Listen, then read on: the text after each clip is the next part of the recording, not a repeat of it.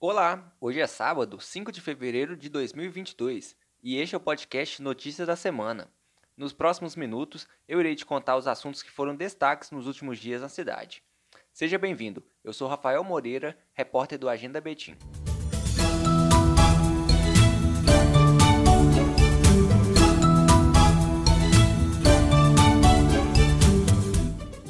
E a semana começou pegando de surpresa muitas pessoas que dependem do transporte coletivo, em Betim e também na região metropolitana.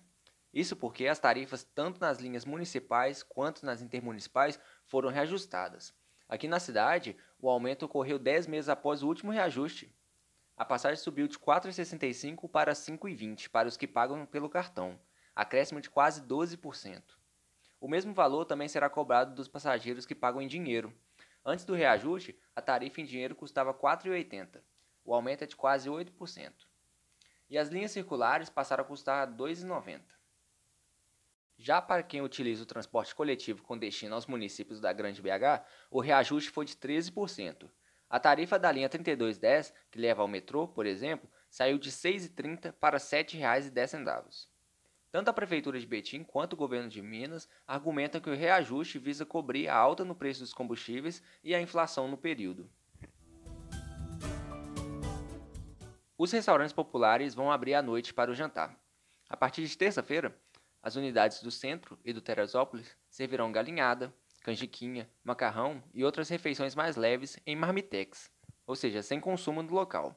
O novo serviço será oferecido das 17 às 19 horas e a refeição terá o valor de R$ 3,50.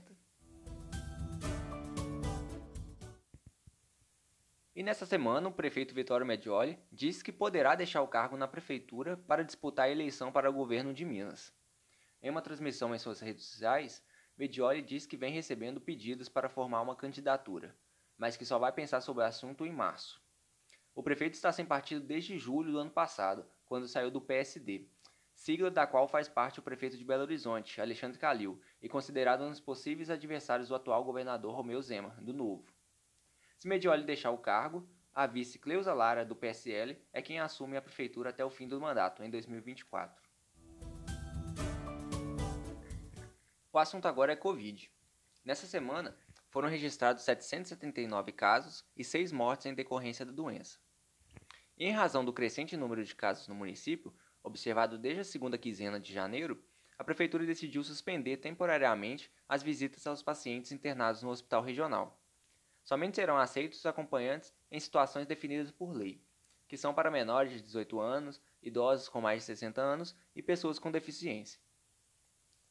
E para entrar no hospital, os acompanhantes deverão apresentar o comprovante de imunização com as duas doses da vacina. E por falar em vacina, as pessoas com imunossupressão que tenham recebido a terceira dose há quatro meses poderão voltar aos postos de vacinação para uma nova aplicação. Na segunda-feira, o Ministério do Trabalho e Previdência divulgou os dados do CAGED em 2021. Betim terminou o ano com a criação de 8.672 postos de trabalho, um aumento de mais de 280% se comparado com 2020.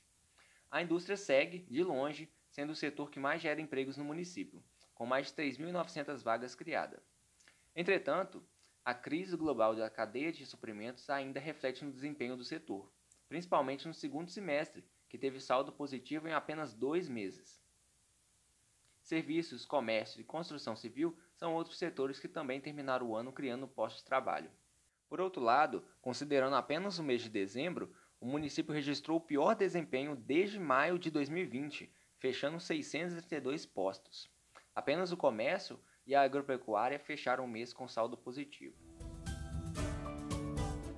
Essas foram as notícias que destacamos para você nessa semana. Eu continuo contando com a sua companhia nas próximas edições, sempre aos sábados pela manhã.